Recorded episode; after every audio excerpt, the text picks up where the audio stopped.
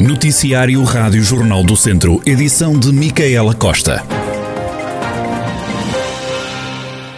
João Azevedo, candidato do PS à Câmara de Viseu, está internado no Hospital de Viseu nos cuidados intensivos por problemas cardiovasculares, confirmou o Jornal do Centro, fonte da candidatura.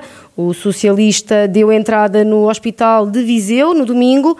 A mesma fonte adiantou que o candidato está a fazer exames, continua em observação mas o diagnóstico é, é, ainda muito reservado. É uma situação crítica que exige algum cuidado. O candidato atualmente deputado na Assembleia da República tem 46 anos, foi escolhido para encabeçar a lista do PS a, por Viseu, depois de quase três anos de mandato à frente da Câmara de Mangualde. Dois mortos e um uh, ferido ligeiro foi resultado de um acidente esta manhã no IP3. As vítimas Dois homens eh, seguiam num veículo ligeiro que embateu num reboque de veículos pesados. As duas vítimas, pai e filho, eh, de 79 e 56 anos, tiveram de ser desencarcerados e o óbito acabou por ser declarado no local. O acidente aconteceu nas proximidades da Capela do Carvalhal, ao quilómetro 99. Eh, Nuno Pereira, comandante dos bombeiros voluntários de Tondela, explica os contornos do acidente. À chegada aqui, eh, a este teatro de operações, eh, deparámos com um embate frontal entre eh, um ligeiro de passageiros e um pesado de mercadorias, neste caso um reboque, em que o veículo ligeiro estava no efeito submarino, portanto estava debaixo do pesado. A acessibilidade às vítimas era praticamente zero, portanto, duas vítimas em paragem cardiorrespiratória, com neste caso encarcerados físico tipo 2. Entretanto, eh, foram executadas manobras de desencarceramento, foi solicitada eh, o reforço de meios para este teatro de operações, nomeadamente eh, a Viatura Médica e a CIV de Tondela. A Viatura Médica chegou ao teatro de operações e o médico declarou o óbito. Nuno Pereira, comandante dos Bombeiros Voluntários de Tondela, com os pormenores do acidente, que esta manhã vitimou dois homens no IP3, pai e filho. Para já ainda não são conhecidas as razões do despiste, estando a investigação a cargo da GNR e Núcleo de Investigação Criminal. O troço do IP3 também ainda não está aberto no sentido Viseu-Coimbra. Em Armamar, a intempérie deixou alunos sem aulas e o sistema informático da Câmara em baixo. Vários, eh, várias estruturas foram danificadas, estradas cortadas e já hoje a população não ganhou para o susto, como informou o Presidente da Câmara, João Paulo Fonseca. Eh, ainda agora passamos aqui para outro episódio há meia hora atrás, portanto, eh, voltou a haver aqui chuvas intensas, com um levantamento de, de, de algumas estruturas municipais. Esperemos que nos dê tréguas este, este tempo.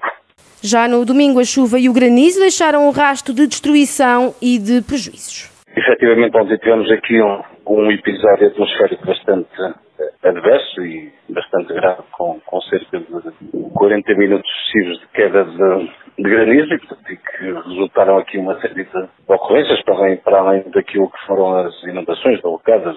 As escolas que hoje, que hoje não, não abriram para a atividade letiva, portanto, também eh, algumas delas devido a inundações e outras também a, a danos das estruturas da, das coberturas. Eh, o próprio edifício da Câmara ficou inundado no, no piso menos um. O hotel da GNR ficou também bastante uh, danificado uh, e as infraestruturas viárias, portanto, algumas delas aqui no, até na, próprio centro da, da sede do Conselho, que devido também à, à intensidade e, e, ao caudal das águas, acabaram por, por colapsar e por, mas o maior problema foi para os agricultores que viram as suas produções reduzidas a nada.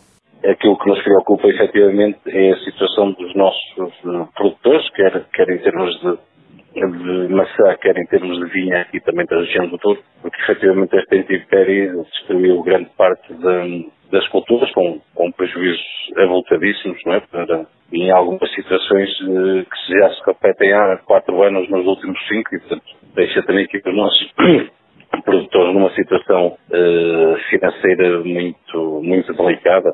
João Paulo Fonseca a dar conta dos prejuízos num dos conselhos mais afetados pela chuva e granizo, o presidente da autarquia de Armamar já reuniu com a Direção Regional de Agricultura e disse que ficou o compromisso de ser reforçada uma linha de crédito para os produtores.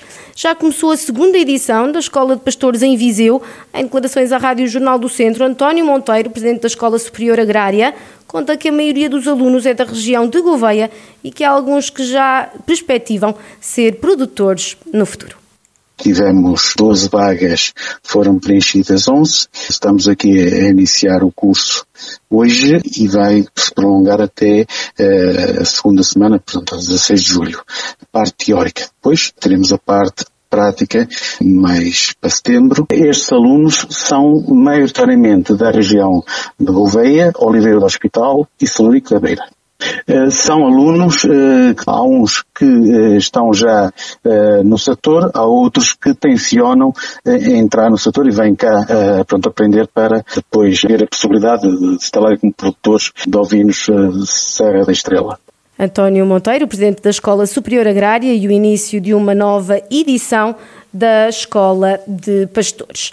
Aumentar a segurança no atendimento médico, garantir a triagem e acompanhamento remoto da população e reduzir os riscos de infecção por Covid-19 são os objetivos do projeto Proteger Mais, uma parceria entre Altice Labs, Universidade Católica e a JS Clínica Médica.